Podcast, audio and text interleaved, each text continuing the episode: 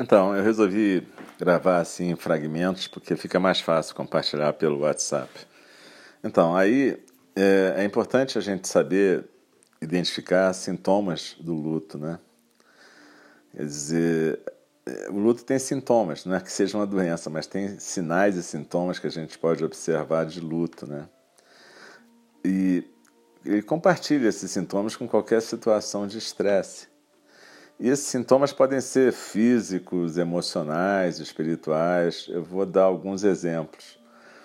Sintomas físicos, a gente pode se sentir muito cansado, fatigado, exausto, mesmo sem ter motivo aparente.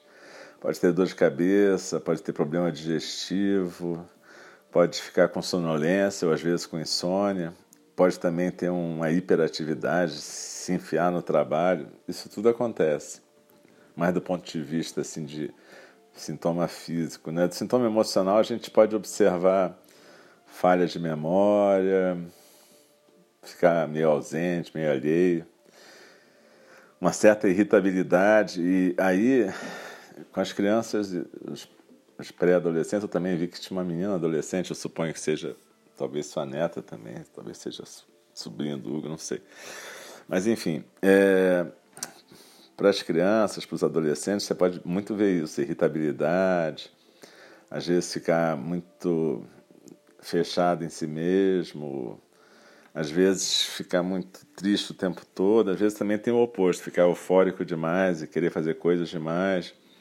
E às vezes vão manifestar uma certa revolta. Tudo isso é normal, entendeu? Não adianta não briga com isso. Aceita, acolhe e não estimula, mas também não, não briga com, com a criança se ficar, de repente, dar uma resposta mais torta ou ficar rebelde num dado momento, ou ter problema na escola, rendimento escolar baixar, tudo isso pode acontecer e não adianta transformar isso num cavalo de batalha, né? Aceitar e se a criança começar a ficar muito assim, até conversar com ela, o que está acontecendo? O que, que você acha que está acontecendo? Não explicar para ele assim, ah, isso é porque...